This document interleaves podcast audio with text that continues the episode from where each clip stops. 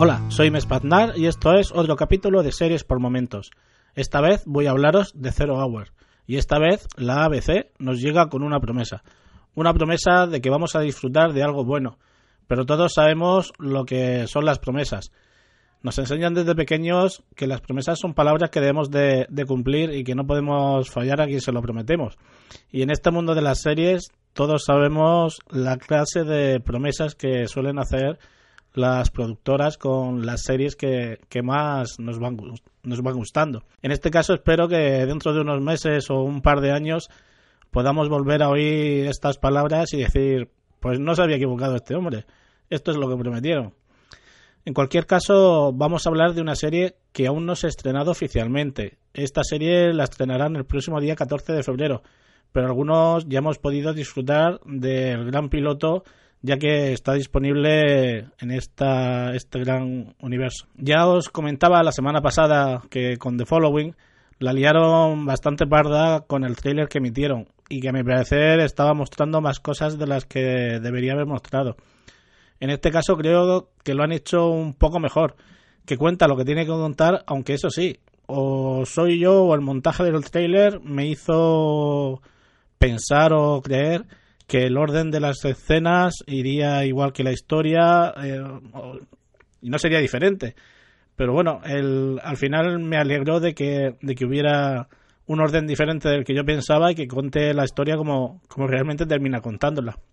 Os lo voy a enlazar en, en la página del blog en seriespormomentos.es para que lo podáis ver si, os apetece. El protagonista de esta serie es Anthony Edwards, que muchos lo podéis recordar por su papel en Urgencias, es el calvito este de, Urgencias, aunque para mí, y, debido a mi edad evidentemente, siempre será ese joven con pelo largo y flequillo que junto a Linda Fiorentino prota protagonizaba esa película llamada Gotcha, que aquí en España se se tradujo como Te pillé, de, de 1985, o como el compañero de Tom Cruise en Top Gun. O por qué no nombrar esa mm, gran, entre comillas, adaptación que se hizo de Cementerio de Animales de Stephen King y que aquí en España se llamó El Cementerio Viviente. Aquí interpreta a un editor que publica una revista que se dedica pues básicamente a echar por tierra pues mitos, conspiraciones y demás y que de pronto un día pues va a formar parte de, esta intriga.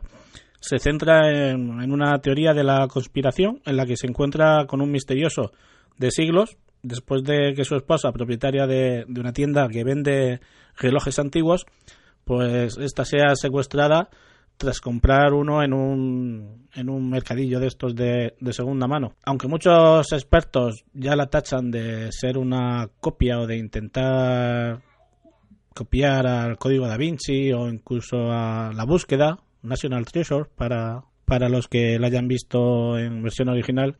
Yo me, me, me atrevo también a incluir de manera más bien simbólica a Indiana Jones eh, debido a la inclusión en toda la trama histórica a la Alemania nazi, tanto en la búsqueda del tesoro como en el misterio que nos están ocultando y en, en, parte en los experimentos en los que ellos han formado parte. Otros tanto lo están catalogando como una serie escandalosa y sin sentido donde van y mezclan todo toda esta serie de, misterios sin más ánimo que, mezclar y confundir. Literalmente dicen así. ABC demostró que un programa de televisión no tiene por qué tener una pizca de sentido para ser popular. Ahora apuesta con Zero Hour, un día de San Valentín, en la programación, en un horario aún más loco. Nada de esto quiere decir que a la vez no pueda ser divertido, pero un programa carente de cualquier atisbo de realismo tiene que ser abordado de manera diferente. Pues yo no lo entiendo. Porque claro, mm, un grupo de personas que desaparecen en un accidente aéreo en una isla desconocida que no sale en los mapas y en los que hay viajes en el tiempo y osos polares y mil historias más, eso no puede ser que se convierta en una gran serie de éxito, porque claro, un programa carente de cualquier atisbo de realismo tiene que ser abordado de manera diferente, no lo sé.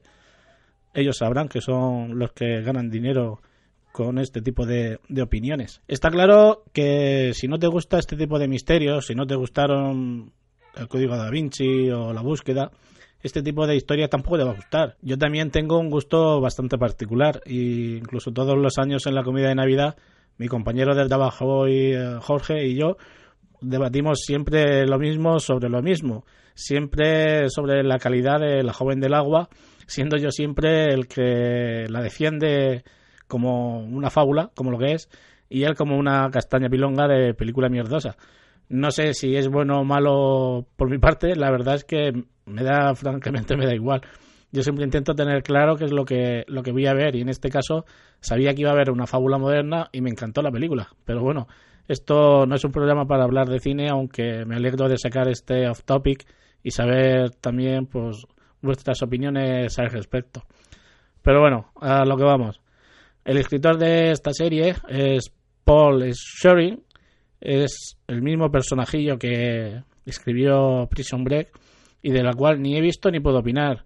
Solo sé que mucha gente no quedó muy satisfecho con su trabajo final. En las entrevistas que ha mantenido ha dicho cosas bastante interesantes, como por ejemplo que había dos normas a seguir. Una era eh, que había que entregar algo gigantesco y otra que tenían que crear un buen espectáculo. Y por otra parte decía que ellos en ningún momento intentaban ser ni querían ser el código da Vinci.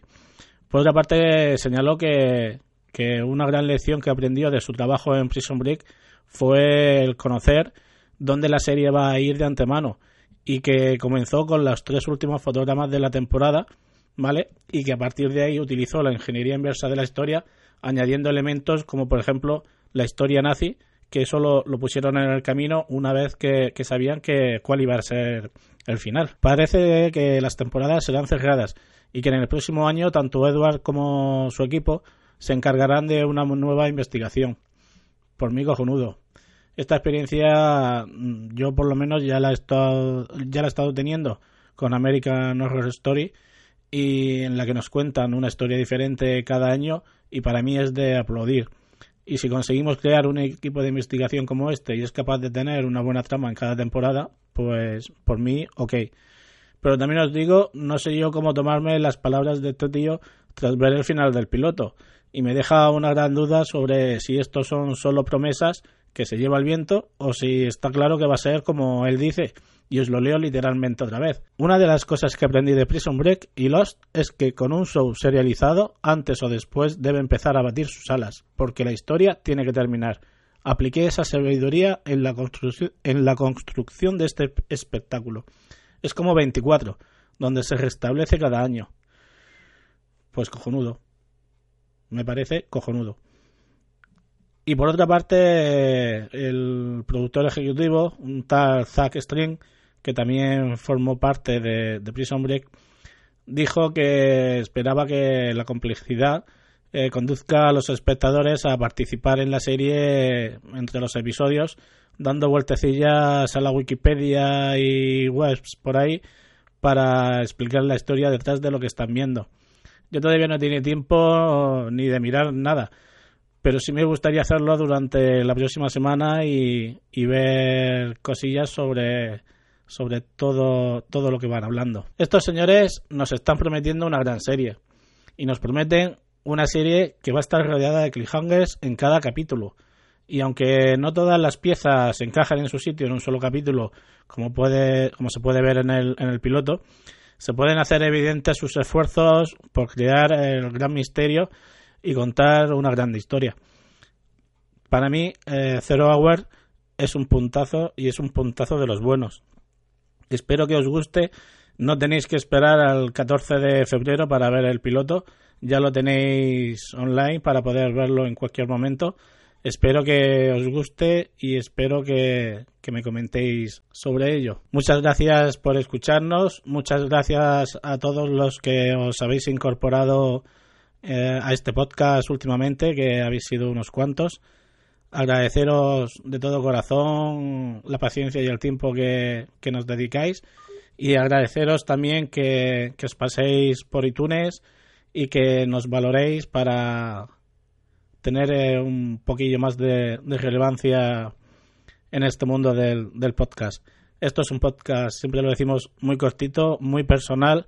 Aquí no hablamos de cosas técnicas ni, ni de retrospectivas visuales eh, sin sonido. Eh, soy yo comentando las series que veo y espero que, que mis consejos os puedan hacer llegar a ver alguna serie que realmente os guste. Un saludo y hasta la próxima semana.